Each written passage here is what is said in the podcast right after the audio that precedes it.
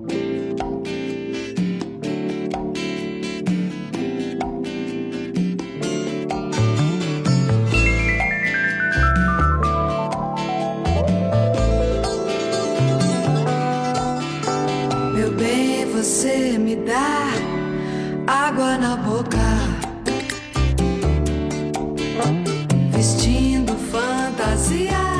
Eu aqui com a sinusite atacada, não é Covid, é sinusite, já fiz o exame, mas a macumba não pode parar. Então pergunto pra você, você tá perdido? Tá perdido?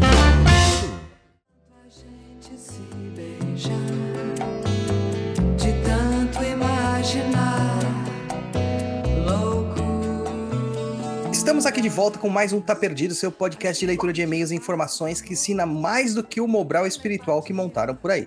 E estamos ao vivo aqui na Twitch e também no YouTube para falar sobre macumbaria. E comigo está ele aqui, aquele que destrói todas as ilusões dos admiradores e das admiradoras, Luiz Guenca. Olá pessoal, tudo bem? Estamos aí para mais um programa Tá Perdido, o programa de número 61. E vamos que vamos. E ela também, nossa apoiadora, Eda Juliana, que falou que estava tendo um infarto aqui. Olá, pessoal, tudo bem? Então, estou aqui para participar hoje do Papo na Encruza. Já sou ouvinte, já tenho tempinho, tenho dois anos. Tenham paciência comigo, porque sim, estou infartando, mas é um prazer participar do Papo na Encruza e do Tá Perdido com vocês. Maravilha, maravilha, maravilha. E a gente, hoje aqui no. Olha a minha garganta, cara. É, é absurdo isso aqui, cara. Não, não poderia ter isso aqui. Sinusite é uma coisa do mal. Então, aqui agora, para as redes sociais, japonês. Manda aí as redes sociais. Vamos lá, pessoal, para você não ficar perdido, né? E tá sempre antenado aí nas nossas redes informações, acesse aí o nosso Instagram, instagram.com.br papo na encruza ou simplesmente arroba papo na. Nosso blog lá com muitos textos e vídeos é o www.perdido.co. Nosso canal no YouTube, youtube.com barra perdido em pensamentos tudo junto e minúsculo. E a nossa plataforma de cursos é lá no www.perdidoead.com.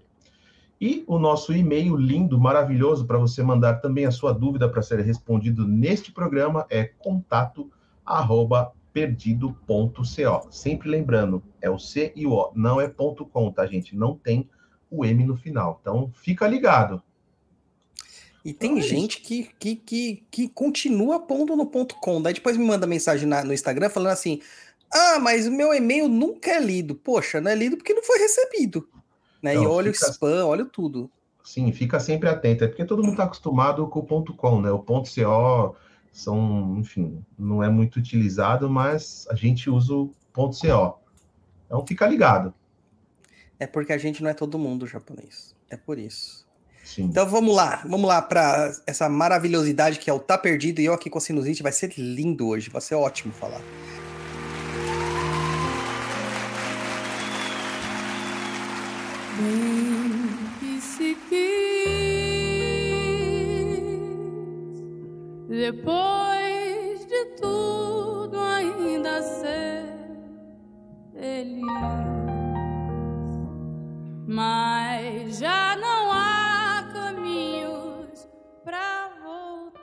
Vamos lá para a leitura de e-mails número 1. Um. E a leitura, a primeira leitura é ele, o japonês. Faça o favor, japonês. Falei que eu sempre sou premiado com os maiores.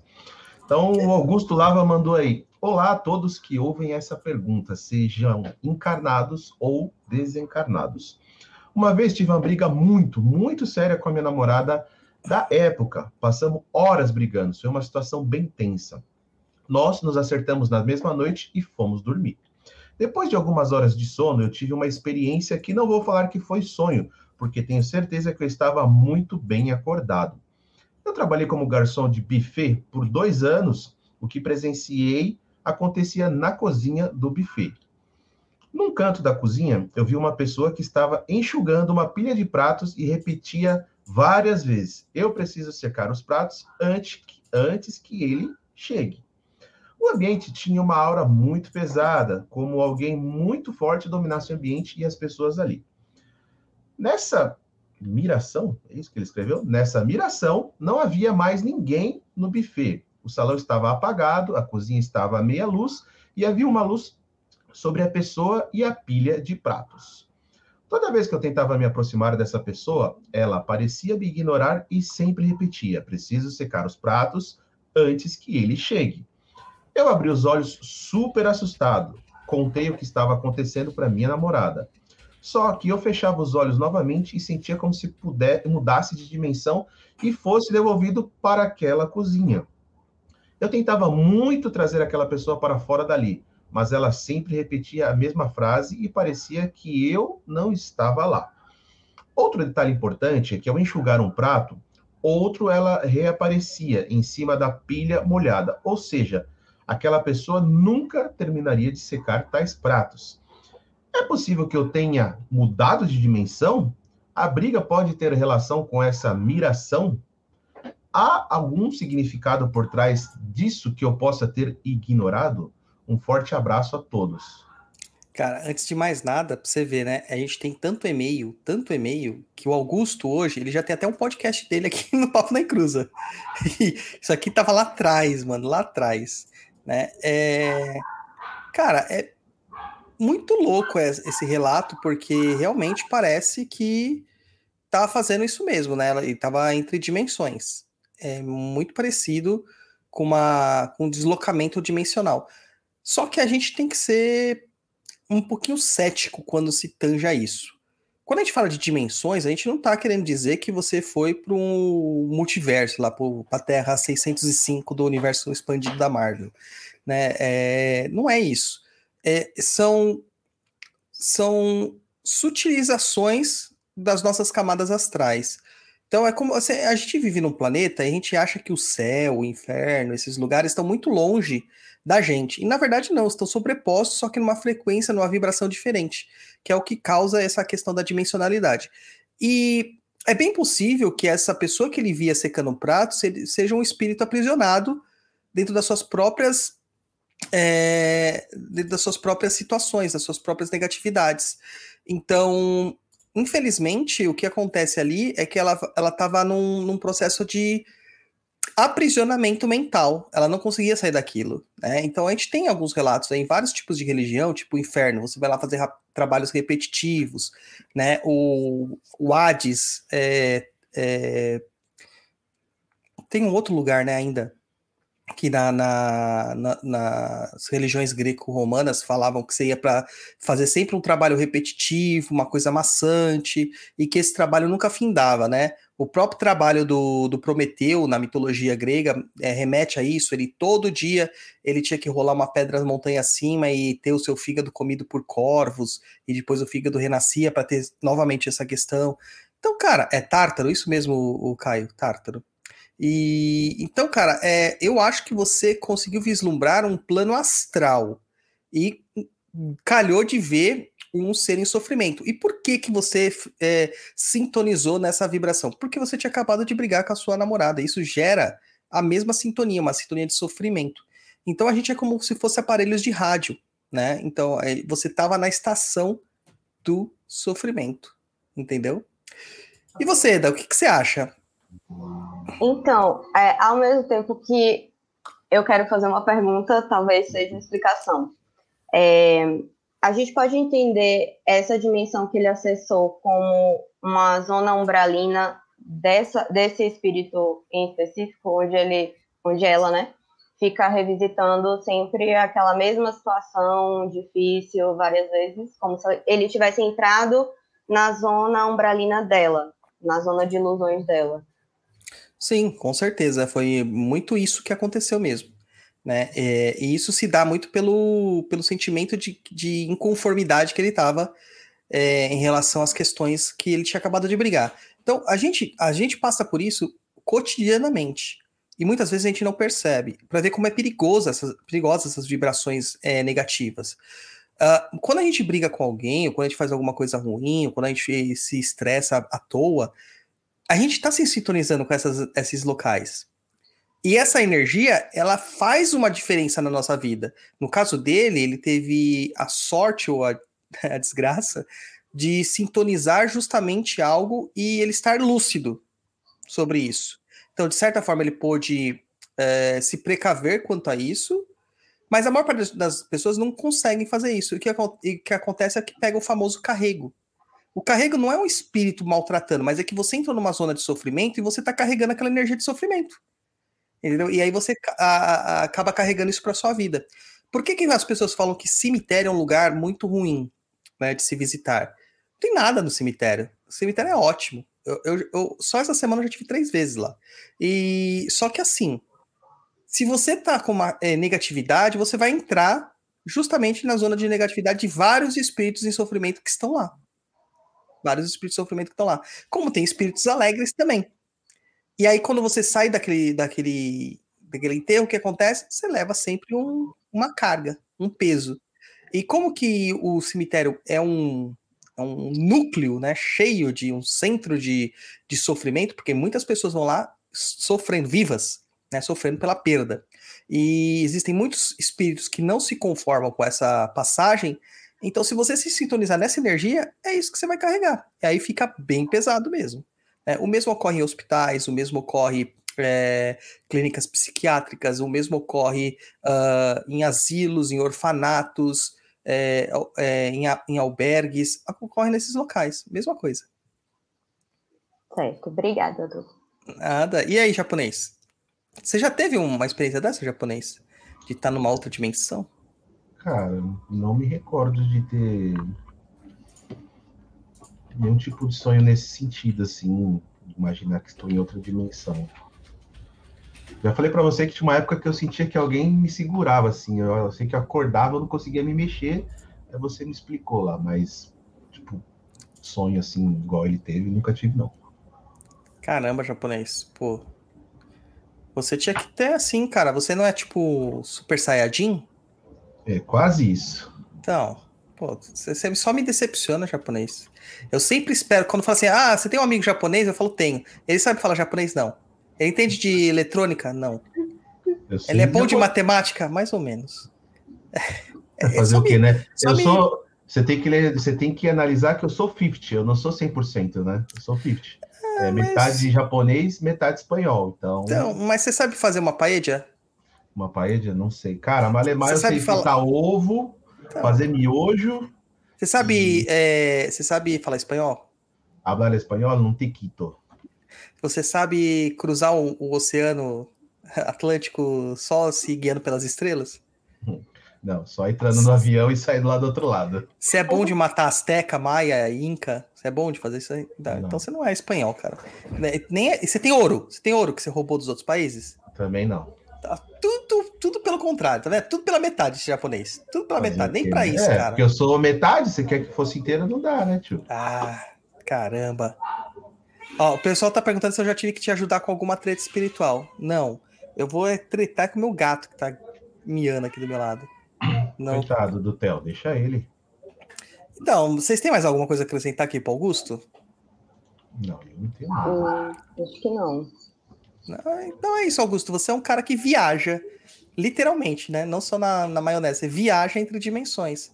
Então você pode falar que existe a multidimensionalidade. Parabéns, parabéns. Agora use para o seu, seu propósito mais benigno, né? Para elevação espiritual. Bom, vamos para o e-mail de número 2 e é dela. Dela, a anônima. Eda, por favor, faça a, a honra de ler para nós. Certo. É anônima. Quando eu faço firmeza, eu faço para Anjo da Guarda, Preto Velho, depois Exu e por fim Pombagira, Dama da Noite. E eu só sinto a energia dela. É normal? Desculpa a pergunta boba. Existe pergunta boba, o japonês? Claro que não. Todas as perguntas não são bobas, porque às vezes a dúvida que ela julga ser boba, né, é a dúvida de muitos, né? Mas não tem então, pergunta cara. boba. Exatamente, exatamente. Não existem perguntas bobas. Olha, é, firmeza. O que, que é firmeza? Firmeza é entrar em contato com as energias de uma determinada entidade, de um guia e etc. Quando a gente faz uma firmeza, é como se a gente estivesse compactuando ali, fazendo um, um trato com aquela entidade, dando permissibilidade para a entidade para trabalhar na nossa vida. Anjo da guarda, a gente faz isso normalmente, né? A gente leva a vela acima da cabeça, geralmente. Existem várias formas, mas geralmente a gente leva a vela acima da cabeça, pede porque o anjo da guarda nos proteja, nos guarde, etc e tal. Preto velho geralmente é a mesma coisa. Mas Exu, Exu e Pombogira, cara, é, tirando o fato aqui ainda da Pombogira que ela cita, que é a dama da noite, Exu e Pombogira são muito mais próximos da gente, muito mais próximos. É uma coisa absurda. O anjo da guarda ele tá muito distante. O anjo da guarda é uma inteligência, não é corporificada. Ele não tem nem a relação com o tempo, porque ele é atemporal. Ele vai ser eterno. E ele existe desde o começo da criação. Então é difícil para a gente contextualizar isso dentro de um do entendimento básico que a gente tem, que é a materialidade, né, que é o, é o, espaço físico que nós ocupamos aqui. Então, essa energia que muitas vezes a gente sente do da guarda, ela vem muito mais como é, ideias, pensamentos, inspirações, e não como energia vital, energia física mesmo. No caso das pombogiras e dos Exus, você sente vigor. Muitas vezes você aparece que a, a, a entidade pode te tocar porque eles são entidades ligadas à Terra, ligadas à materialidade, ligadas à densidade, à densificação. Então é muito comum isso acontecer. E ainda tem a questão principal, que é a Dama da Noite. Dama da Noite é uma pombogira que ela é muito presente na vida dos seus tutelados. Então, se se você tem uma Dama da Noite, ela vai acabar sobrepondo todas as outras energias de direita e esquerda que você possui porque ela, ela é mega protetiva. Assim, é uma coisa assim, absurda. E é, é, existem algumas entidades que é até difícil quando você joga no oráculo para você perceber. Dama da Noite é uma delas. Se você tá jogando com uma filha de Dama da Noite ou com um filho de Dama da Noite, às vezes fica difícil você conseguir ler o oráculo porque ela faz o negócio ficar obscuro. Ela não quer que ninguém é, é, se aproxime dos seus tutelados. Então é bem complexo isso aqui. Então, é claro que ela vai fazer você sentir mais energia dela. Muito óbvio isso. Assim, ó, eu estou aqui, os outros eu quero que se dane. É bem assim, entendeu? É ciumenta, né? Ela é ciumenta, possessiva, né? Possessiva. E aí, japonês? O que você quer saber de mim? Quero saber se você também faz suas firmezas. Você tá fazendo suas firmezas? É, só me decepciona, Aida. Só me decepciona. Cara, mas eu não sou. Quatro anos de macumba e não faz um firmezinha. Eu não sou da macumba, todo mundo sabe disso. Ah, eu não, faço mano. aqui o programa aqui, sei de alguma coisa, mas eu não sou um, um praticante, né? Mas você já sentiu algum espírito chegar perto de você assim? Cara, já. Quer dizer, eu acho que era, né? Mas já. E aí? Só ficou no medo. Ai, meu Deus do céu. Ai, japonês, japonês. E com você, você faz as suas firmezas? Como que é a sua relação com as suas entidades ou com os seus protetores da guarda? Tá. É, eu tenho um altar, né, é, em casa para Iemanjá e Oxóssi, que são meus orixás de cabeça. Tem um, um, leque da minha pombogira, que é uma pombogira cigana, mas assim, não faço nada de quartinha, nada tão elaborado. Para mim, é a representação dela ali, e quando eu quero agradecer ou quando eu estou aflita, é, para mim ela está ali, o leque representa ela. Sim. E eu acendo a minha vela, eu acendo em frente ao, ao leque ou às minhas imagens. É, essas são aí as minhas firmezas. Mas qual delas que você sente mais energia, mais próxima, assim? Iemanjá. É outra ciumenta, possessiva. Eu também sou filho de Iemanjá. Eu também sou filho de Iemanjá. E, nossa senhora. Iemanjá é muito possessiva, cara. Muito possessiva. É, o pessoal tá até perguntando aqui, ó. A Estelete pergunta aqui: Dama da Noite pode desenvolver relacionamento abusivo com o médico tutelado? Olha, não chega a ser abusivo, tá? Porque o relacionamento abusivo é uma coisa muito pesada pra gente falar. Mas que ela se impõe demais na vida do médium, ela se impõe. Muito. Muito. Uh, Existem médiums de Dama da Noite que simplesmente não sabem os outros Exus que trabalham com ele. Porque vai ser chama outro Exu, quem vem é ela.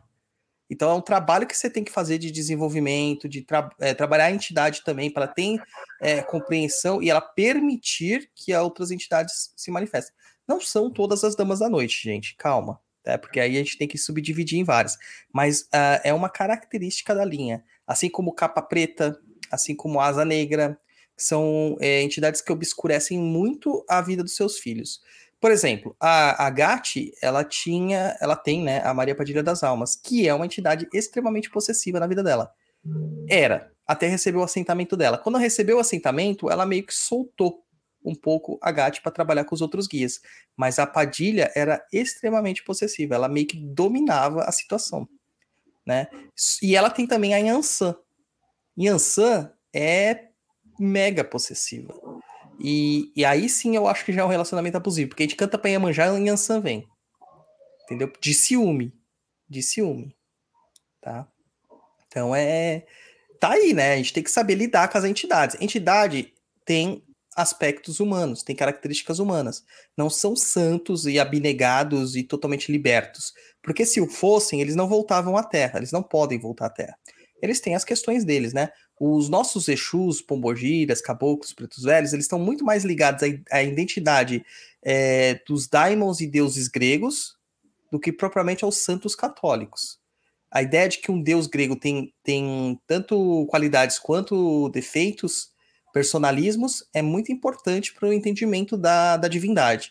E isso é tão importante que até psicologicamente a gente associa muito as, as mitologias para identificar questões, mito, questões psicológicas das pessoas, que é a construção da mente da pessoa é, é, e da cultura dela. Então, é, é essas características de divindades gregas, né, é, pré-helenistas e depois pós-helenistas, elas estão muito presentes também nas nossas próprias entidades aqui, que não tem, não bebem da mesma fonte. Mas é que, é que aquilo, a gente fala que é helênico, mas é universal, da verdade, né? É uma característica universal do ser humano. Tá? O pessoal tá perguntando se tem outras entidades aqui que fazem isso. Fazem, é o que eu falei, né? Principalmente capa preta, asa negra, faz também. Faz também. Tá? Japonês. Japa, você diga, tá sem diga, som. Diga. Parece que a gente tá com um probleminha na Twitch, mas eu tô olhando aqui tá transmitindo, né? Então deve ser o StreamYard que tá com os zoadas lá na Twitch. É. Mas hoje tá uma motoiada passando totalmente. Aqui na minha rua também tá passando um monte. Cara, mas é que é, sabe o que, que é? A gente tá acostumado a gravar o programa à noite. À né? noite, é. É, É, é mas que isso não começou assim. ainda a passar os helicópteros, que aqui onde eu moro é rota de helicóptero. Às vezes eu tô gravando os cursos, vocês podem ouvir que eu tenho que dar uns cortes nos vídeos, é por causa disso, que passou um helicóptero, passa na minha janela. Mas, Japa, sabe, o- falando em curso, sabe que a galera adora magia e quer aprender demais, né, meu? Claro que sei, mas a galera já tem nosso perdido EAD aí pra isso aí, né? É isso aí, Japa, eu vou, eu vou- tacar uma magia de uma vada quedrava na sua cachorra. É, Coitada, tá lá brincando lá embaixo. Lá tá latindo aqui na minha orelha, mano. Eu sei, mas, japonês, eu sei que eles têm perdido EAD, mas hoje eu vou dar um desconto maravilhoso num pacote que a gente tem lá no curso. Um pacote de magia de velas e cristais. Mas, cara, você tá só nos descontos, hein? É, cara, porque eu quero que a galera ela tenha acesso ao nosso conteúdo e possa fazer muita macumbaria por aí. Eu quero que eles pratiquem, cara. Tá, tá bom, mas fala aí, quanto que é esse desconto aí? Porque, meu, perdido EAD já tem bastante qualidade. Preço acessível, você vai dar mais desconto ainda? De quanto que a gente tá falando aí? Pois é, o pacote ele já tem um desconto, porque se você juntar os dois dá mais de 220 reais. No Hum. pacote já é 200 conto.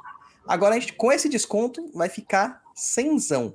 Dois Cara. workshops lindos. 50% de desconto assim na lata? É isso aí.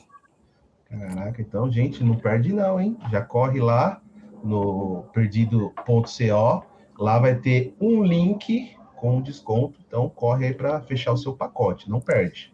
Isso aí, japonês. Não perde tempo e vai lá, perdidoeadtambém.com, veja todos os nossos outros cursos. Afinal, Perdido EAD é a plataforma definitiva para você que quer aprender macumbaria de verdade. Vamos para uma pausa aqui e a gente já volta na leitura de e-mails número 3.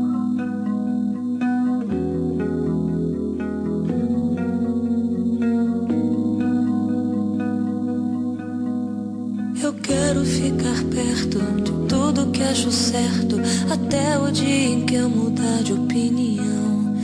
A minha experiência, meu pacto com a ciência, meu conhecimento é minha distração. Coisas que eu sei, eu adivinho sem ninguém ter me contado. Coisas que eu sei. E-mail número 3 de Márcia Maiara Melo. Sabe uma coisa que é, que é engraçada? MMM, cara.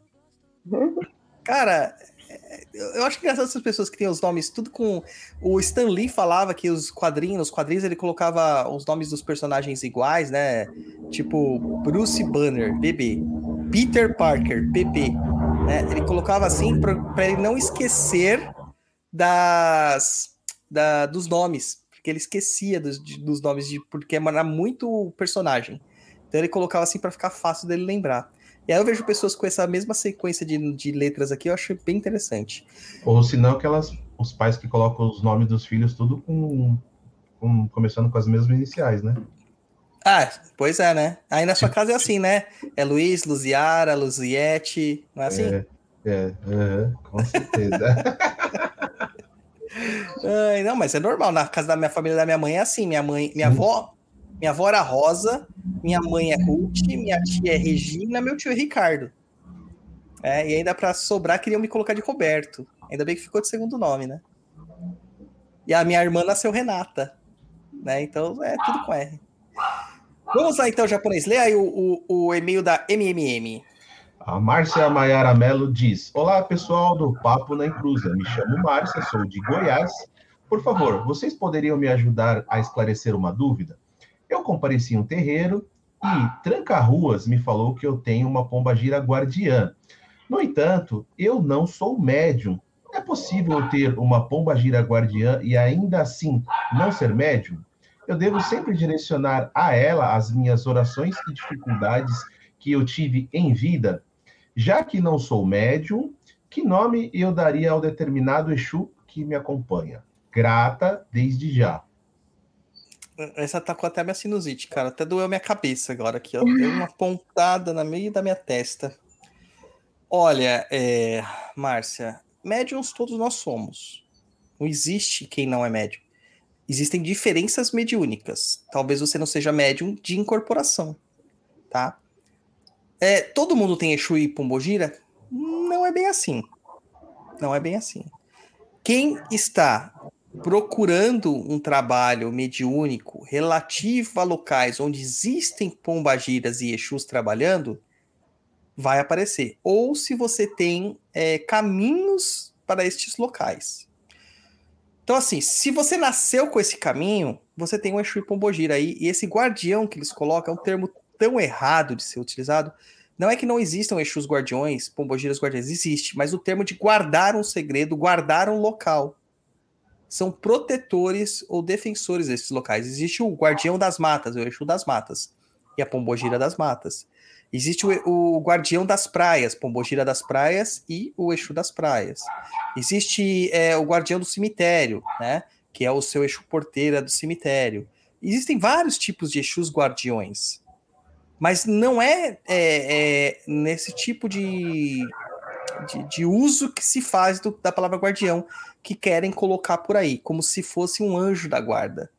Um espírito que está com você a todo momento, te protegendo, te guiando e, e estando nas suas costas. Não é. E justamente por criar esse, esse, esse erro né, na cabeça das pessoas, as pessoas começam a fazer uh, loucuras.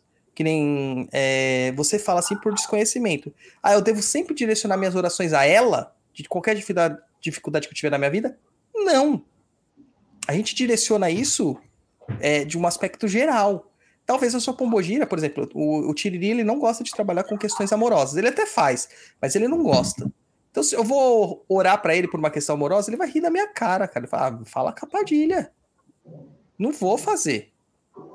Entendeu? Se eu pedir pro Tranca-Ruas, então, que trabalha comigo, Jesus, ele me esconjura, me, eu viro oferenda para ele.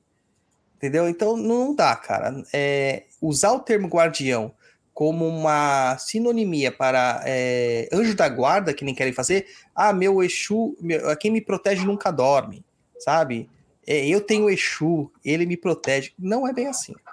Então, se você nasceu com a missão de entrar numa religião onde que Exu está presente, um candomblé que tem Exu, uma Umbanda, um Maquimbanda é, e outras religiões que tem Exu, você vai ter Exus que acompanham você, você vai ter Pombogiras que acompanham você. Algumas dessas, dessas entidades podem ser tutelares suas, que são aquelas que vão cuidar de você literalmente. Agora, é, você quer entrar na religião, mas isso não é uma missão sua. Vai ser colocado, disposto um Exu e uma Pombogira para te ajudar nesse processo. Pela própria egrégora da, da, da Umbanda e da Kimbanda vai ser colocado. Mas ainda assim tem pessoas que não têm. E aí o que a gente tem que fazer? A gente tem que meio que barganhar com algum Exu para ver se ele aceita essa posição. E aí é, é coisa que só Kim Bandeiro faz. Um bandista não faz. Tá? Isso é coisa só de Kim Bandeiro. Uh, mas, cara, um evangélico vai ter Exu? Não vai. Um católico católico mesmo vai ter Exu? Não vai. O budista lá do Nepal, ele vai ter Exu? Não vai. Entendeu? Então não tem essa que todo mundo tem Exu com Bogira, não. E aqui, sim, no caso que ele. É, é, eu tenho certeza que esse tranca-rosa não é tranca-rosa, é nada, essa pessoa que você passou. Tá? Me desculpa a franqueza, mas se ele soubesse quem é seu Exu e sua Pombogira, ele teria falado assim: ó, sua Pombogira, nome de tal, ela é sua protetora. Então, oferenda isso, isso, isso e aquilo para ela. Ele vai te dizer o que tem que fazer. Porque se a Pombogira está precisando de algo, ela passa o que ela precisa. Se você não é uma médium ativa que precisa de ter esse esclarecimento é, sobre o que, que a sua entidade vai querer, a entidade com quem você está consultando vai te trazer essas informações, tá? Então, é, toma muito cuidado. Gente, vocês vão muito terreiro, que, cara, de terreiro só tem o nome. Só tem o nome. Lá dentro só tem gente que não tá nem aí para nada. Só quer saber de tirar roupa quando o Exu chega. É isso. Né? É, Eda, faz essa cara. Não, mas é verdade. O que tem não. de gente querendo tirar a camisa de Exu e ficar desfilando sem camisa por aí é absurdo. Absurdo. O que, que você é. acha, Eda? Comenta aí. Pode dar sua opinião sincera e franca. É, é, por exemplo, na minha opinião pessoal, eu não tenho uma mediunidade ativa, não frequento o terreiro, então eu me consulto com o seu Zé, que é um Exu, e ele faz os trabalhos para mim. Por exemplo, de limpeza, de descarrego, e ele só me disse quem é minha pombagira e quem é meu Exu, porque eu perguntei. Mas, assim, ele faz esse intermédio, então super faz sentido o que você falou para mim, na minha vivência, eu me lembrei disso. E, é, ah, eu não sou médium, quem disse, né? Existem vários tipos de mediunidade, médium de incorporação, médium de desprendimento, intuitiva. Intuitivos todos somos em algum nível, né? Então, Sim. realmente não, não faz muito sentido, ah, não sou médium. Como assim, né? Quem disse você não é? Exatamente. Todo mundo tem um nível de mediunidade, que nem o Luiz aí, ó. O Luiz é é Zé Ruela da mediunidade, ele fala, porque não ouve, não vê, não faz nada, mas ele já citou aqui várias experiências espirituais que ele teve. Que isso aí só, é, só pode ser visto como uma, uma, uma forma de acessar a mediunidade dele. Né? Será então, que se eu é... trabalhasse mais, afloraria mais isso? Eu acho que sim, japonês, porque conforme você vai uh, se abrindo para esses locais, você se, se equilibra com aquela energia, né? Uma isso... espécie de um treinamento, então. É, isso expande. Vai aprimorando. Isso expande. Ó, a Bruna colocou um comentário aqui é interessante. O pessoal tá fazendo um monte de pergunta no chat. Hoje eu tá perdido, gente. A gente não vai ler as perguntas do chat. Então, vocês têm perguntas, têm que mandar lá pro contato arroba perdido.co, tá? Mas a Bruna fez um comentário sobre o que nós estamos falando aqui, é assim, ó. Mas como é que eu nasci em família católica, fui batizada, mães e pais católicos, e depois fui para Macumba e tem Exu? Justamente nesse caso, você tem missão, ou você decidiu ir para a Umbanda, né, para Macumba, e aí foi destacado um Exu para você, pelos seus mentores espirituais, tá? E quem garante que você não tinha caminho de Umbanda? Eu tenho certeza que você tem, porque eu sei quem você é, entendeu? Mas quem garante que você não tenha? Quem garante que não foi isso que você é, é, pediu antes de incorporar, antes de encarnar, na verdade? A gente nunca lembra, né, do contrato que a gente assina antes de vir para essa vida. E às vezes a gente só vai descobrir isso aí no decorrer da vida. É. Complicado. Outra questão aqui. Se, sei que o eixo é livre, mas tem fundamento médio tirar a camiseta enquanto corporado só se for ter calor, cara. Só. Porque são raros os Exus que tiram camisa de verdade. Tá? Vamos para a próxima pergunta do Pedro Henrique. Vocês querem adicionar mais algum comentário? Esse aqui da Márcia, da MMM? Não? Não. Vamos para a pergunta do número 4, e-mail número 4 do Pedro Henrique. E aí, Eda, por favor, faça a... o favor de ler para nós. Certo. É, estou em contato por não saber a quem recorrer. Sempre fui um admirador da Umbanda, mas de uns tempos para cá percebi que o que gosto mesmo é da vaidade de ser diferente das demais pessoas, por querer ser e gostar da Umbanda. Os rituais, velas acesas, oferendas, firmeza, assentamento, guia e tudo mais. Devo insistir em querer me tornar um bandista ou devo saber que isso que sinto é por vaidade mesmo, sendo que minha esposa detesta a Umbanda com todas as forças? Ameaçou até se separar se me tornar um bandista. Pensei em só fazer firmeza em casa mesmo, praticar o bem e viver. Peço uma opinião do que devo fazer nessa situação. Obrigado, Pedro Henrique. Cara. Ah, japonês, dá a sua opinião primeiro, japonês. Você, você é o cara isentão. Para mim, ela já tá interferindo na liberdade religiosa do cara, né? Tipo, por que, que ela vai querer separar se ele quer virar um bandista? O que, que cara, isso vai Cara, se a pessoa chega pra mim e fala assim, ó, é, se você for pra Macumba, eu me separo de você, eu falo assim, tá bom, quer quando a gente assina o divórcio? Você é assim? Aí ainda fez até o tchauzinho, assim, ó. Ah, Cara, pelo amor, de, pelo amor de Deus, o que, que é isso? Isso é um relacionamento extremamente abusivo, autoritário, sabe? A gente tem, a gente tem sempre a ideia de que relacionamentos abusivos acontecem do homem pra mulher. Mas existem muitos relacionamentos abusivos que acontecem da mulher pro homem. Existem vários. Eu passei por um, né, japonês? Eu passei por um. Entendeu? Existem vários. E a gente fica realmente uh, sem forças. E a gente fica totalmente uh, sem saber o que fazer com essa situação. Você fica acuado.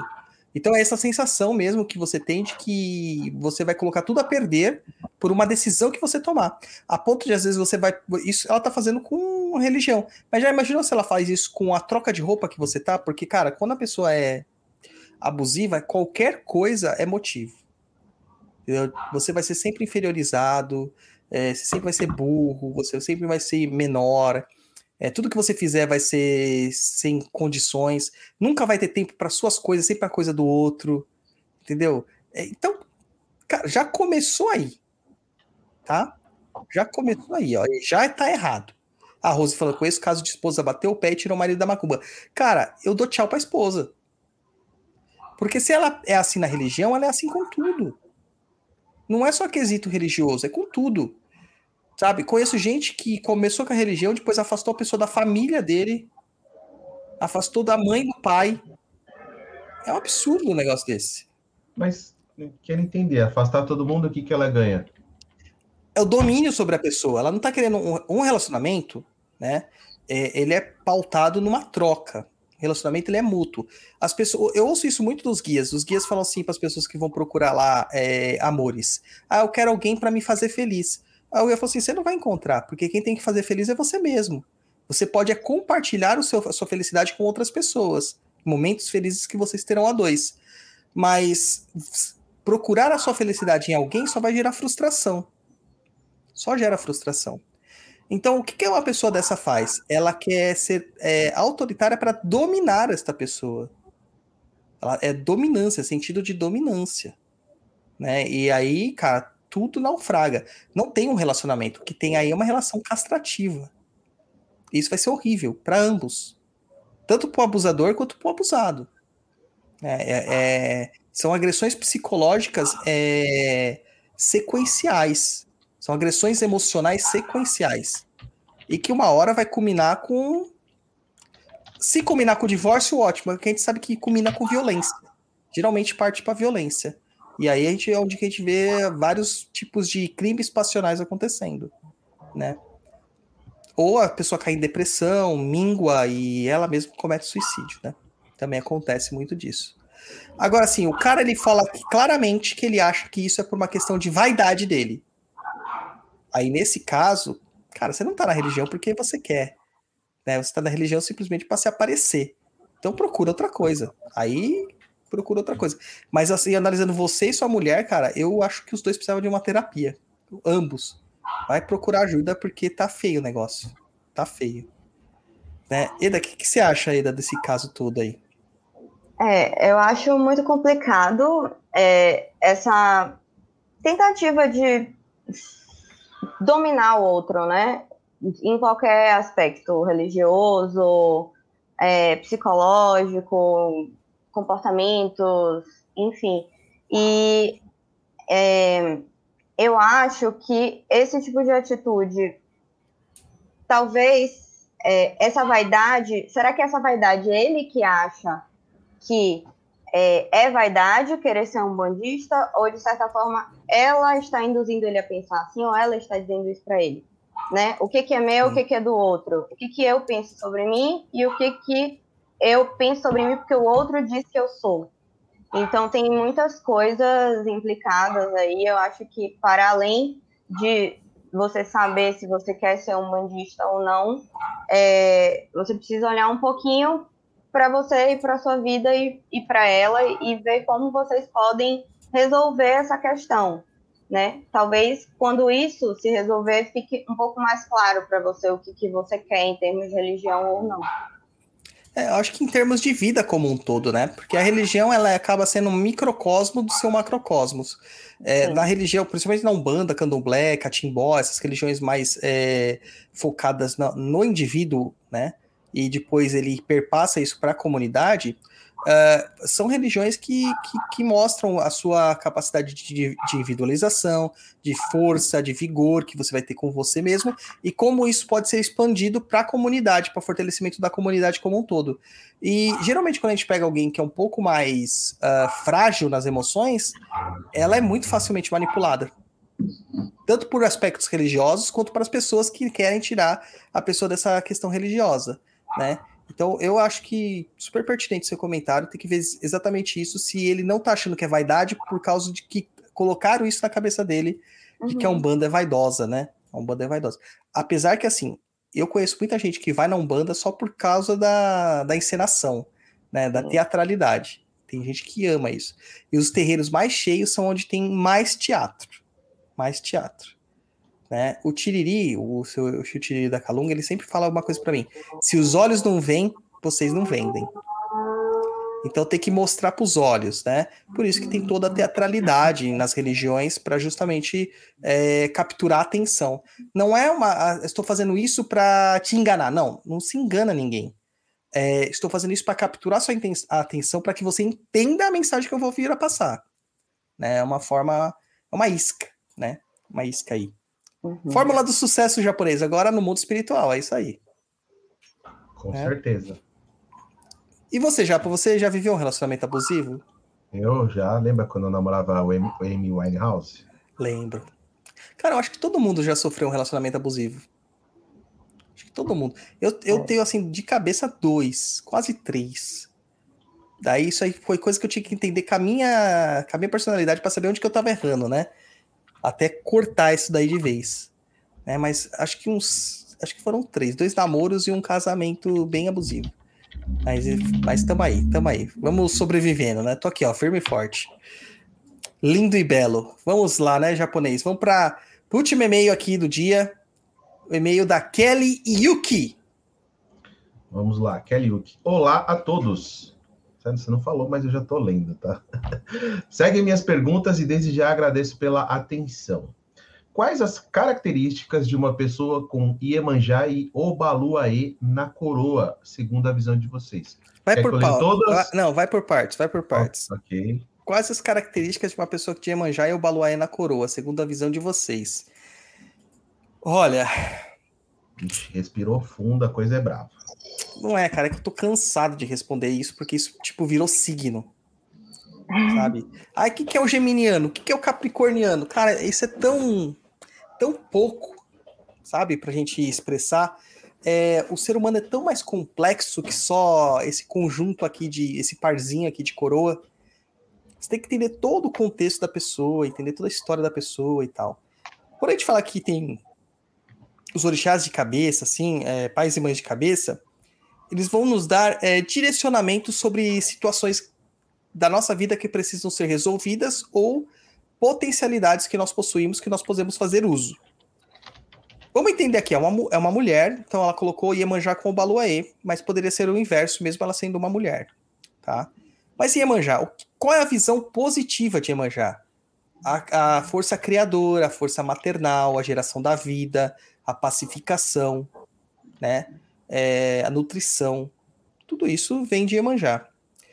O lado negativo de Iemanjá, tormentas, destruição, abismo, sombras, escuridão. Cara, a gente olha o mar, a gente vê a praia e tal, acha lindo. Mas a gente esquece que o oceano, ele é imenso. E ele é muito profundo. E se imagine num barquinho, sozinho, no meio do Oceano Atlântico, onde você não vê margem de lugar nenhum, não tem mais nada. Cara, é o lugar mais assustador que existe. É a solidão plena. E aí você também vai imaginar você lá no profundo do oceano, o medo, o temor, os horrores do desconhecido. Tudo isso é condição de Iemanjá. Tudo isso. Ah, mas dizem que Iemanjá é fofoqueira. É. Filhos de Iemanjá são fofoqueiros. É, por quê? Porque não conseguem manter a língua presa. Né? É uma característica. Mas toda filha de Iemanjá, todo filho de Iemanjá vai ser fofoqueiro? Não necessariamente. Mas pode vir a ser, não é, não é que vai ser. Ah, então eu vou me justificar sendo filho de Iemanjá que eu, que eu não consigo guardar segredo. Não. É justamente aí que você tem que trabalhar. Tá mostrando para você um ponto negativo que você tem que trabalhar. Que é você manter sua boca fechada. Porque quando você tá fazendo fofoca da vida alheia, isso aí é galhofa. Você tá brincando com a vida alheia, você tá sendo jocoso. Né? Para você não tem prejuízo. Para a pessoa que está sendo vítima da fofoca é prejudicial. Mas para você, a princípio, não tem prejuízo. Só que o problema é quando você não consegue manter a boca fechada sobre as suas próprias coisas. E aí você gera o quê? Cobiça dos outros. Ou você se mete em crenca, falando merda onde que não tem que falar. Falando coisas que você não tem que falar e gerando problemas para você e para as pessoas ao seu redor. Eu conheço uma filha de Manjá que me arranjou uma, uma encrenca tão grande, tão grande, tão grande, tão grande, que até advogado teve que entrar no, no, no, no, no balaio. O que acontece é que essa pessoa ela foi se consultar com uma entidade minha e perguntou a respeito de uma outra pessoa X. E aí foi falado, ó, tal, e, é, isso acontece por isso, por isso, por isso, tal. Falou sobre as questões que envolviam essa pessoa, por que, que não estava conseguindo chegar ao ponto que ela precisava, por que, que ela não tinha as conquistas que ela estava necessitando, estava pontuando as divergências e o porquê que a, é, os superiores dela não queriam dar a promoção para ela. E foi citado que, ó, o superior não vai dar essa promoção para ela porque o superior é homofóbico e ele é homossexual.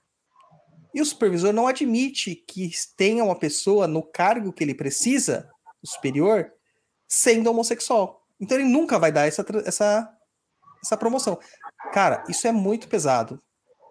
Mas isso foi uma, uma consulta da pessoa para saber se ela ingressava nesse grupamento, se ela ingressava nesse trabalho, né? Que aí acabar ficando sobre a tutoria dessas pessoas. E o que foi dito foi assim, ó, você pode ingressar, mas você tem que entender que não vai haver progresso por causa disso, disso, disso, apontando os defeitos que aconteciam no local. Isso foi é, uma, uma, uma coisa dita numa consulta. Essa pessoa, a qual foi citada, que, que é homossexual, né? Ela me procurou nos meus Instagrams, todos, no Douglas, Rainho 7, no Papo na Encruza, no Chão de Jorge, e começou a me ameaçar. Porque eu havia dito que é, eu fui homofóbico. Cara, uma, que não era eu, eu estava incorporado e eu nem lembro o que acontece. Outra, que nunca foi colocada uma palavra agressiva da boca da, da entidade, porque depois a gente foi perguntar para os cambones, e não é um cambone só que tem, a gente tem dois cambones por entidade, que é justamente para essa confirmação, e os cambones falaram que não havia sido dito nada nesse teor. Mas o que acontece? A pessoa fofocou, contou a história pela metade, contou do jeito que ela entendia e gerou um caos tão grande e o cara me ameaçou, ameaçou minha integridade física. E aí a gente teve que colocar advogado na parada, né? E aí as coisas se acalmaram. Mas causou um transtorno muito grande, porque é uma pessoa muito próxima a mim.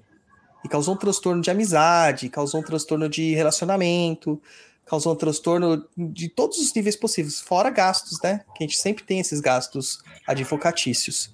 Por parte do quê? Por fofoca. Então, essa filha de Emanjá, ela tinha que ter feito o quê? Ela tinha que ter calado a boca dela, porque ela foi consultar sobre ela. Mas se tinha alguma coisa relativa a outra pessoa que impedia o caminhar dela, ela tinha que entender. Ela tinha que entender isso, justamente para se precaver do que estava vindo acontecer. Então, é, quando a gente tem um, um, pai e mãe de cabeça, é justamente para a gente entender onde que a gente tem que se aprimorar, onde a gente tem que focar. No caso de Iemanjá, é a língua, língua de trapo. Fala demais. Eu conheço Fala essa demais. pessoa aí? Conhece. E. Depois você me, me fala. Depois eu te conto. E o, o Baluaê, cara, o Baluaê é, é o Omulu, né? Da minha tradição, é o Omulu. É muito mal visto como uma força muito negativa, como uma força muito pesada, como uma força de, de doença, de praga, de maldição. Então vamos imaginar essa filha de Emanjá totalmente destruída na, na, na, nas potencialidades negativas dela, né? E ela também negativa no balé. O que, que essa pessoa vai ser? Vai ser uma pessoa que só faz maldade, só pragueja, maldição, só sai coisa ruim da boca dela. Vai viver doente, principalmente doenças emocionais, que se atrela, né, o, o Mulu com o Iemanjá. Você tem um turbilhão negativo. E você pode ter certeza que no terreiro só vão falar isso para você. Na maior parte dos terreiros só vão falar isso para você. Porque eles não se aprofundam dizendo assim: olha, você tem predisposição a ter é, situações de depressão, por causa da sua coroa mediúnica. Então, vamos ficar alerta, porque o primeiro sinal disso acontecer, você tem que ir procurar um médico, você tem que tomar um remédio, fazer uma psicoterapia, fazer uma terapia ocupacional, é, mudar o foco, é, vibrar melhor, né? Nas, nas oitavas positivas do orixá. Tem todas essas questões todas essas questões. Mas não, as pessoas querem saber o que é filho de é, Manjacubaloé para saber se o cabelo é grande, pequeno, o que cor, que roupa que gosta de vestir, essas coisas. Né? Essas coisas. O que, que você acha, Eda, dessa, dessa pergunta aqui especificamente? É, eu já escutei alguns episódios, né, seus falando sobre isso, sobre tentar rotular as pessoas com base nos orixás de cabeça. Então, é, também acho que é muito mais complexo do que isso e concordo com essas limitações, né, que é, a gente traz de acordo com a nossa coroa mediúnica que a gente precisa trabalhar. Então, concordo super com tudo que você falou. E, e sabe o que é curioso? Assim, eu sou filho de Emanjá, a Eda falou que é filha de Emanjá, nós somos Sim. filhos de Emanjá. A Bruna falando aqui, ó, eu não gosto de falar com pessoas, imagina fazer fofoca, eu sou a filha de Emanjá mais atípica. Por exemplo, eu, eu sou tímido, naturalmente sou tímido, vocês não acreditam, né, mas eu sou. E, mas eu tenho uma coisa muito boa de manjar, a fala. E quando eu me predisponho a falar, eu falo e falo bem. Eu, sou, eu consigo me comunicar e fazer as pessoas me entenderem. Isso é de Emanjá. Isso é de Emanjá. Então eu estou usando essa língua que Emanjá tem por uma coisa positiva, né? Você usa o que na sua positividade, Emanjá?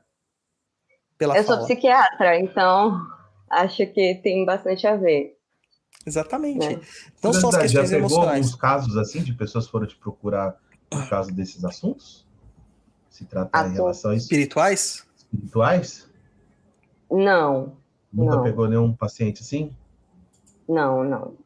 Geralmente chegam se queixando mesmo de questões emocionais. A espiritualidade raramente entra em jogo, assim. Às vezes entra. Já tive pacientes que falaram, ah, eu fui num, num centro de Umbanda e me senti melhor, ou, sei lá, estou frequentando a igreja e me senti melhor. Mas é, eu ainda sinto bastante falta das pessoas trazerem um pouco da espiritualidade para para consulta mesmo, talvez por elas acharem que não é o ambiente, apesar de eu ser super aberta escutar, enfim.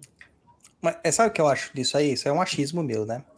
É, eu tenho eu tenho tag, né? Então eu faço eu faço é, acompanhamento psiquiátrico já há um bom tempo, com terapia psicológica também.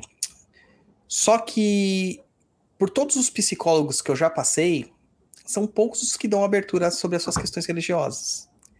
Uh, psiquiatras, ainda mais, é mais difícil. E isso é, é, muito motivado pela questão da a ciência. A ciência, como a, a entidade ciência, né, que tem todas as respostas do mundo. Esquecendo que uma das questões do ser humano é justamente essa questão espiritual. E aí já não cabe, no, eu acredito, pro cientista dizer se isso é verdade ou mentira.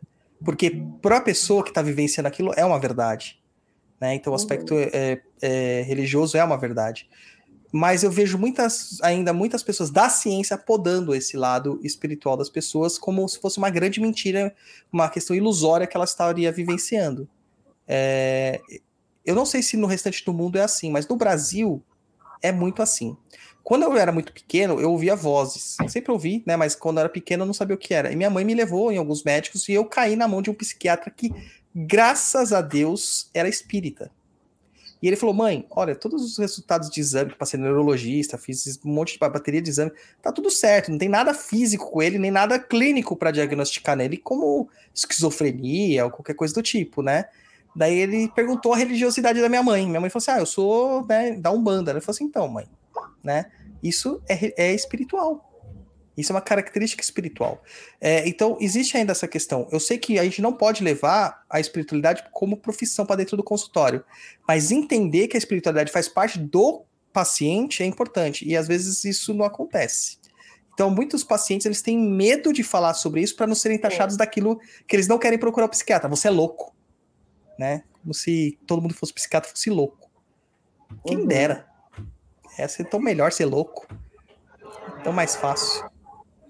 Então, é, eu acho que assim, é, existe muito falta de esclarecimento realmente da, da população. As pessoas não querem ir no médico. Nossa, eu nunca vi tanta, tanto caso de, de depressão, de transtorno de ansiedade, border, borderline e afins que nem a gente está tendo na última década. É absurdo. É uma coisa assim impressionante.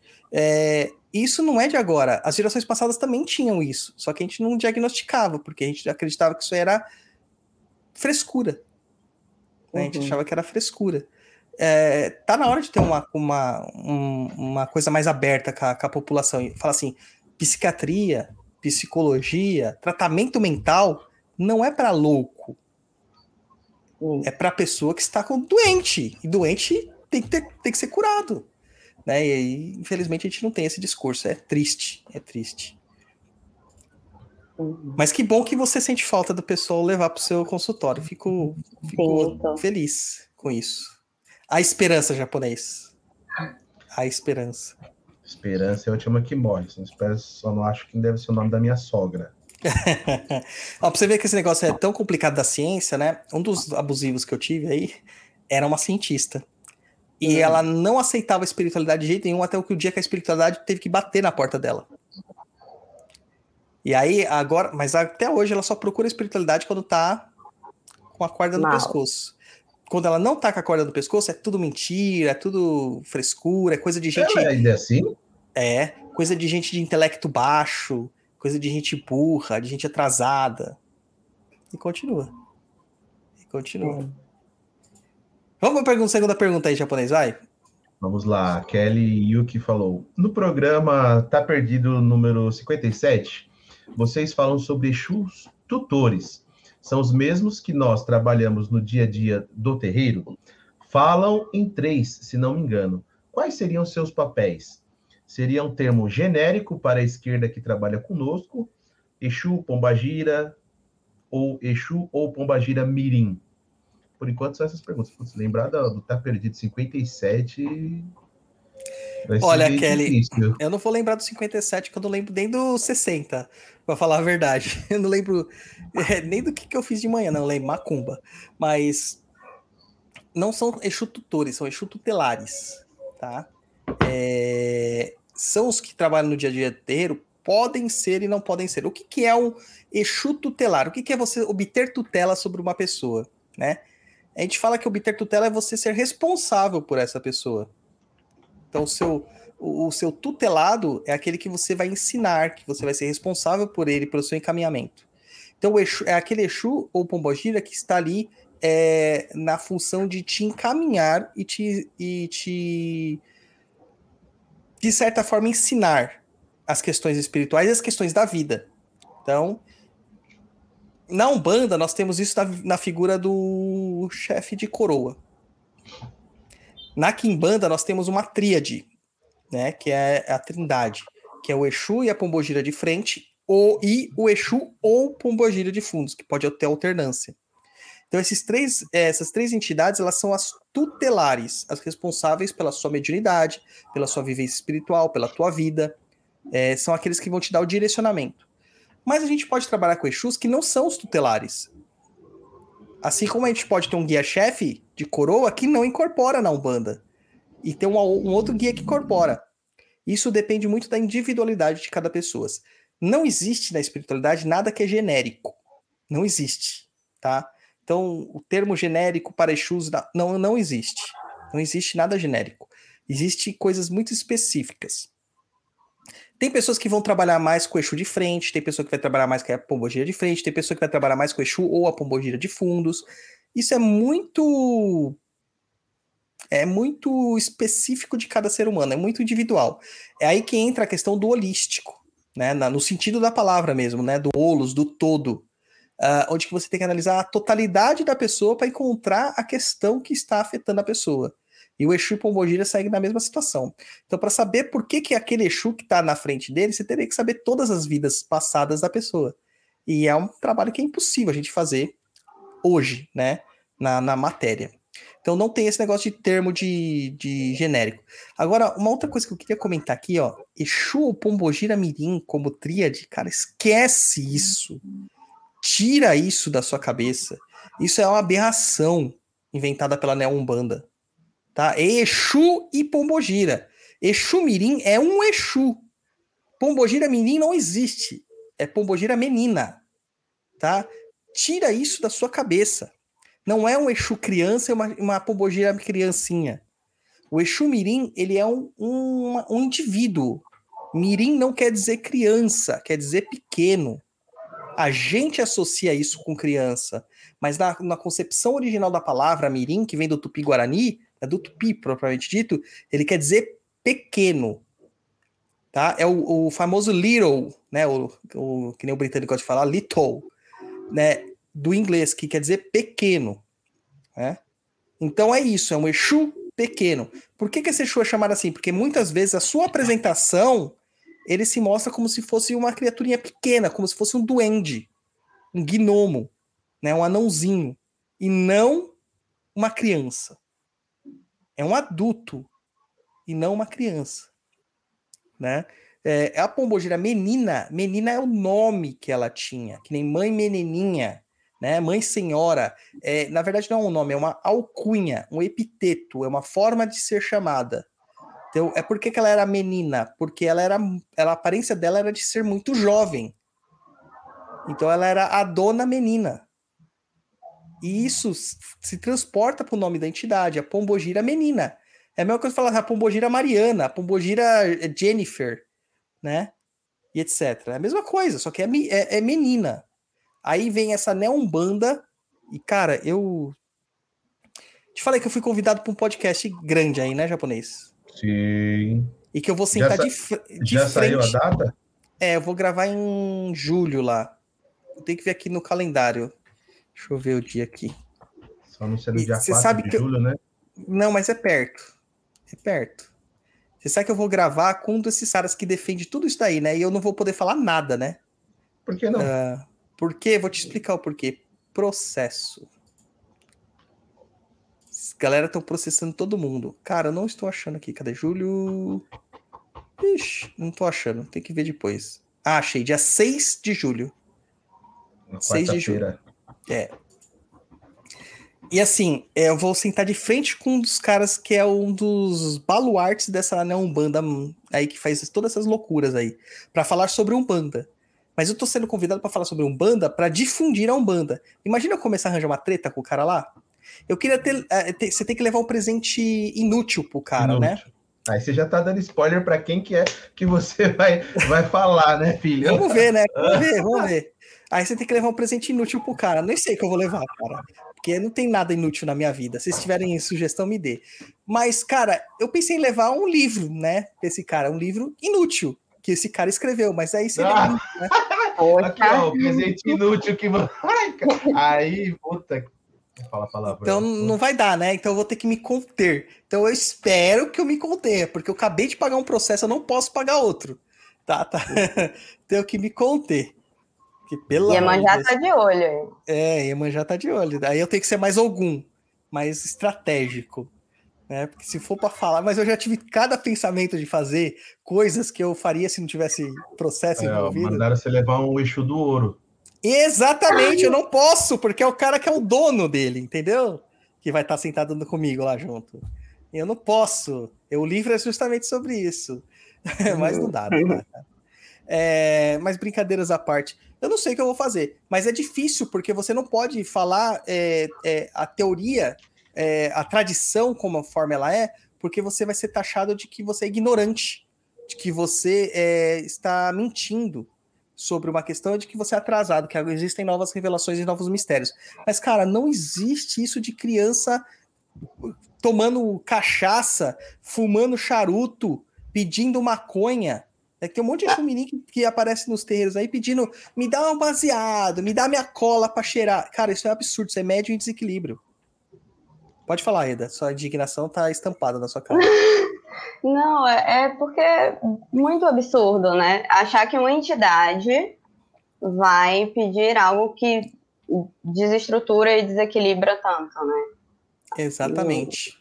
Faz sentido.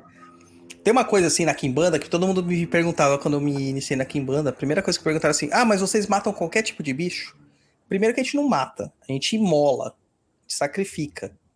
É, é outra estrutura, não é assassinato. É, e não é todo. Pode ser todo tipo de bicho? Pode, mas não é todo tipo de bicho. Por exemplo, um bicho que é sagrado ou que ele é, de certa forma, tido pela nossa cultura como proibido de ser é, morto, né? De ser sacrificado, ele não é sacrificado. Na nossa Yorkshire, cultura. por exemplo, né? Yorkshire, por exemplo. Na nossa cultura, animais domésticos não podem sofrer maus tratos. Então, eu não posso matar um cachorro em sacrifício, eu não posso matar um gato em sacrifício. Não posso. Nem que, nem que eu quisesse.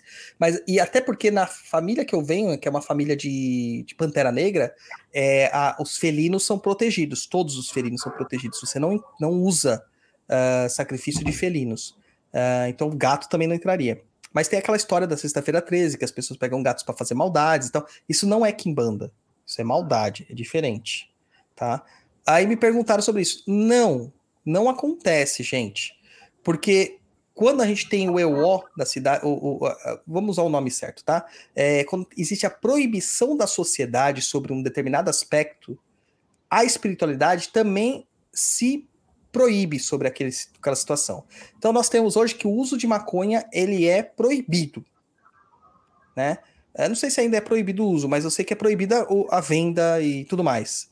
Então a maconha é um objeto proibido na nossa sociedade. Nenhuma entidade vai te pedir maconha. Ah, mas é para pôr no assentamento. Não vai. Não vai.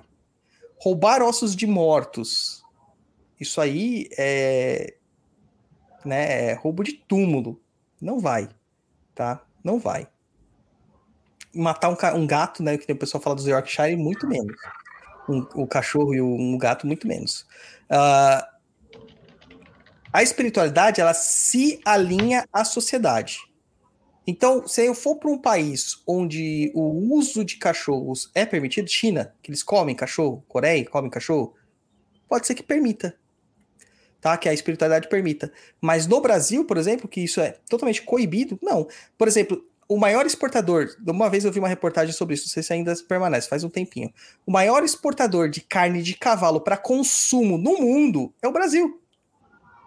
E onde que você vê que vende carne de cavalo aqui no Brasil pra gente comer? Não vende. Não faz parte da nossa cultura. Mas tem países que consomem carne de cavalo. Então, como que pode, como que a gente pode é, é, avaliar essas coisas? Tudo que é proibido por lei é proibido espiritualmente. A espiritualidade nunca vai contra a lei dos homens. Não vai. Porque senão ela está causando um, um problema maior para você. Ah, mas aí a maconha foi liberada. Pode ser que alguma entidade venha pedir maconha? Aí pode ser que venha. Mas não porque ele vai ficar loucão no baseado. É porque tem fundamento dentro do, do da fitoterapia da, da planta. Como a gente está descobrindo hoje na medicina, vários usos medicamentosos, né, medicinais, para a maconha e seus derivados. A gente está descobrindo esses negócios. É, pessoas com câncer terminal têm permissão de uso de, de cannabis, de vários tipos de, de formas de administração, para a questão de dor, ou para melhorar a questão do apetite e outras coisas mais. Mas enquanto é proibido, a espiritualidade também tem isso como proibido. Também tem isso como proibido. Da mesma forma.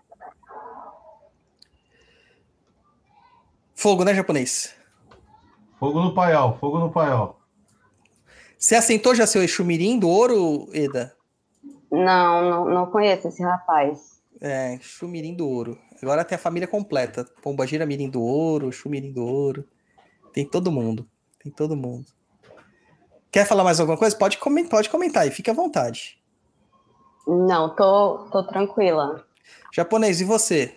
Já deu, deu um D2 no seu baseado hoje? Não. não o Luiz é o cara mais careta que existe no mundo. Não. O Luiz não bebe, não fuma, não namora. Faz hum. nada. Nem joga videogame. Nem videogame ele joga. Imagina, ah, né? Esse fone. Ontem eu tava jogando Counter-Strike, você acredita? Ah, não, mentira, cara. Só acredito vendo. Pois é. Acredito vendo. Acredito vendo. Depois Pô, isso muito, aí. Muito tempo baixei e instalei Counter-Strike. É. E alguém me ligando. É isso aí. Você tá em trabalho? Não, hoje é feriado, né? Pra você não, também. Mas né? é um número que eu não conheço, então vai ficar tocando. Então vamos lá agora. Vamos. Eda, você já pensou na sua pergunta? Eu já fiz. No início. Ah, você já fez? Queimou a largada? Foi. Tem... Pode perguntar outra, viu? Se quiser, fica à ah. vontade. Bota fogo no paiol.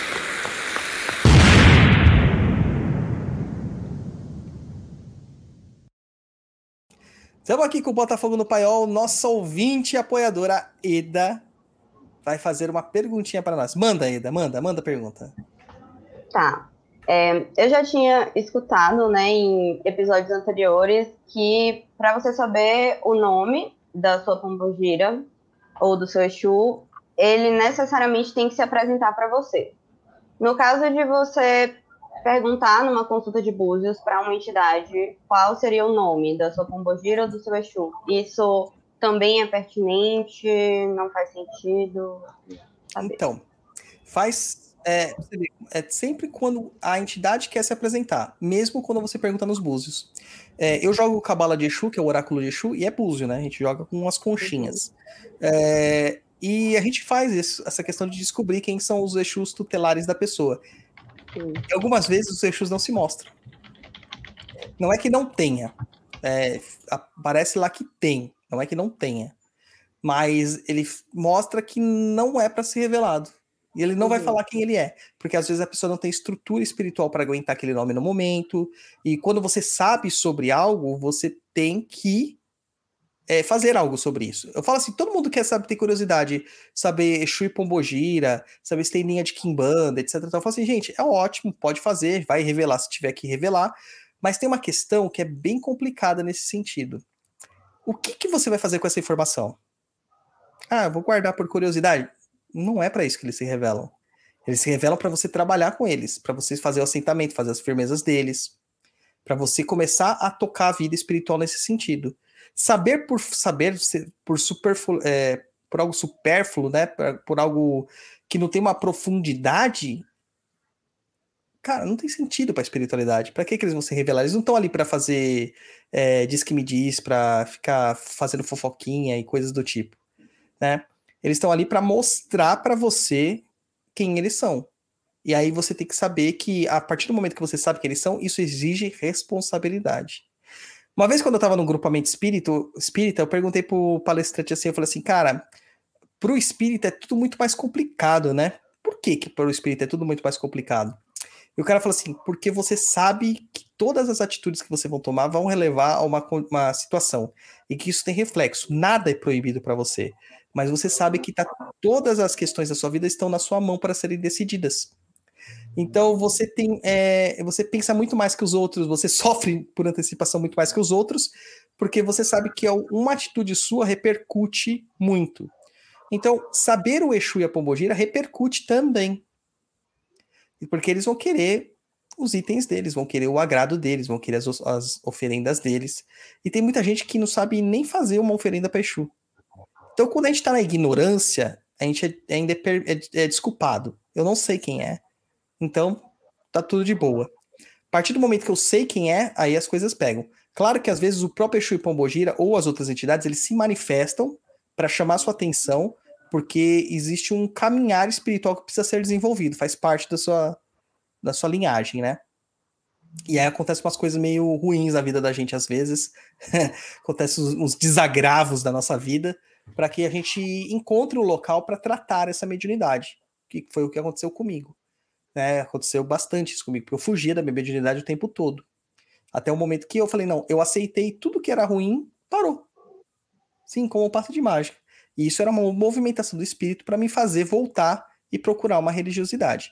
Então, assim, dá para saber, mas mesmo com a gente tendo o oráculo para saber, é, ele só vai ser só vai ser sabido, né? Só vai ser revelado se o Exu e a Pombogira quiser que se, se mostrar. Se não, vai aparecer como oculto. Existe, mas não vou revelar meu nome. Isso acontece hum. bastante, bastante. Não é só uma, duas vezes, não. É muitas coisas mesmo. Muito. Entendi. Obrigada. Respondido, então, maravilha. Japonês, vamos descobrir seu Exu Pombogira, cara? Vamos. Vamos fazer um bolão? Quem que, quem que será o Exu do, do Luiz? Ó, agradecer o Vinícius Silva aí, mandou dezão aí, ó, falou que não tem pergunta, só veio agradecer ele pelo excelente trabalho. Obrigado, só posso falar. Façam consulta com o pai Dodô, vulgo Douglas Rainho, no Oráculo de Exu e os cursos do Perdido EAD. Obrigado aí, viu, Vinícius? Cara, é engra... engraçado ele colocou aqui, né? Põe lá de novo, japonês. Aí ele falou assim: façam consultas com o pai Dodô, vulgo Douglas Rainho. Não, na verdade eu deveria ser o contrário, é. né? Façam consultas com o Douglas Rainho, vulgo pai Dodô, porque o, vulgo quer dizer apelido, né? É o nome que você é conhecido pelas pessoas, não seu nome de verdade. Mas o pai Dodô virou meu nome, cara. Já era. Já era, caiu Virou meu nome, cara. Impressionante. Até as pessoas no terreiro vai lá, o pai Dodô. Eu falo, gente, o que, que tá acontecendo aqui? Caramba, minha mãe não gosta, não. Minha mãe ela fala, te dei um nome tão bonito pra te, te chamarem assim. Ó, a Paula Boss mandou aí, 777 aí. Ajudinha para o CDJ, chama de Jorge. Obrigado aí, Paula. Obrigado, Paula. E o meu filho também não gosta do Dodô, porque ele fala que eu vou entrar em extinção. Ele me zoa, ele me trola. Ele fala, Dodô entra em extinção, pássaro Dodô. Ele fala. ai, ai, muito bom, cara, muito bom. Eda, você não vai escapar. Diga para nós aquela hum. pergunta que a gente faz para todos os nossos apoiadores e ouvintes. Como foi que você encontrou a gente e por que que você resolveu? Eu acho que você devia estar, tá, tiver recebendo muitas é, é, amostras grátis de remédios, falando, faz uns test drive aí, você misturou muita coisa e falou, vou apoiar esses caras. Né? Foi uma alucinação, assim, momentânea. Diga pra gente. Então, é, eu conheci vocês no início da pandemia. Eu estava querendo estudar um pouco mais sobre a Umbanda, estava querendo um podcast, algo que eu pudesse escutar também. Minha memória é muito auditiva. Então, achei vocês, comecei a ouvir, terminei de ouvir, assim, tô em dia, sim, mais ou menos uns 15 dias. Então, foi aí um intensivão de Você escutou todos os programas desde o começo? Todos. Caraca, e sim. Caramba. Eu acho que nem o Luiz escutou todos. É, teve alguns que eu faltei. Você também não escutou todos que você viu? Não, eu escutei porque eu edito, pô. Você ficou, você ficou no, uns dias fora. Mas eu que edito os programas, eu tenho que escutar depois, não tem jeito. Caramba, é muito programa. Maravilha, cara. Muito obrigado, Edu. Espero que você esteja curtindo a experiência do Papa na Cruza. Ah, eu tô. Gosto muito. Muito obrigada pelo, pelo convite hoje. A gente que agradece. Muito obrigada. Tá mais tranquila agora? Viu que no Bom, bicho de sete cabeças? Sim, tô respirando agora, normal. Não, mas a gente só consegue fazer isso aqui porque a gente é a base do Rivotril, entendeu? Então eu e o Luiz hum. a gente só hum. consegue fazer por causa disso. Senão é ansiedade o tempo todo. Brincadeira. É, é, muita, é muito chá de camomila. Ai, ai, maravilha. Japonês, dá seu tchauzinho, japonês. Bom, obrigado, Eda, aí, por é, acompanhar a gente, seguir, apoiar. É prazer ter você aqui com a gente. Quando tiver mais oportunidade lá, eu coloco lá no Telegram. Se quiser participar, as portas estão abertas, já sabe como é, não é um bicho de sete cabeças. Agradecer Sim. todo mundo aí que apoia a gente, que compartilha os nossos programas. Manda as suas dúvidas aí para a gente ter conteúdo aqui para responder para vocês. E, enfim, basicamente é isso. Até o próximo programa aí, que o próximo é o, o Papo Cruz. Não, 62, filho. A gente não vai ter papo na cruz. Inclusive, até para quem tá ouvindo a gente aqui ao vivo. Lá, o Douglas dando uma notícia. Oh, segura aí que a gente vai gravar outro Tá Perdido na sequência. É. Tem mais um Tá Perdido agora na sequência para vocês. Porque eu vou estar em, em, trabalhos religiosos nessa semana agora toda e eu vou estar indisponível. Então a gente já vai gravar dois já para lançar para vocês. Certo? Ah, a Cláudia falou, cheguei tarde. Fica aí, Cláudia. Segurei que Fica daqui a pouco você já recebe a, vai receber a notificação o próximo. Do, do próximo. Então é isso aí, meu povo. E quem está acompanhando no YouTube já vai ter os dois programas lá disponíveis já numa talagada só. Olha que bom. Maravilhoso. Obrigado, Eda, de novo. Valeu, Muito japonês. Obrigada. Valeu, obrigado, até mais. É isso aí, meu povo. Faça os nossos cursos, ouça os nossos podcasts Curta tudo e nos ajude a combater a desinformação. Saravá e até a próxima. Tchau, tchau, pessoal. Obrigada. Das coisas que aprendi nos discos, quero lhe contar como eu vivi e tudo o que aconteceu comigo. Viver é melhor que sonhar. Eu sei uma coisa boa. Mas também sei que qualquer canto é menor do que a vida de qualquer pessoa. Por isso, cuidar do meu bem. Há perigo na esquina. Eles venceram e o sinal está fechado para nós que somos jovens.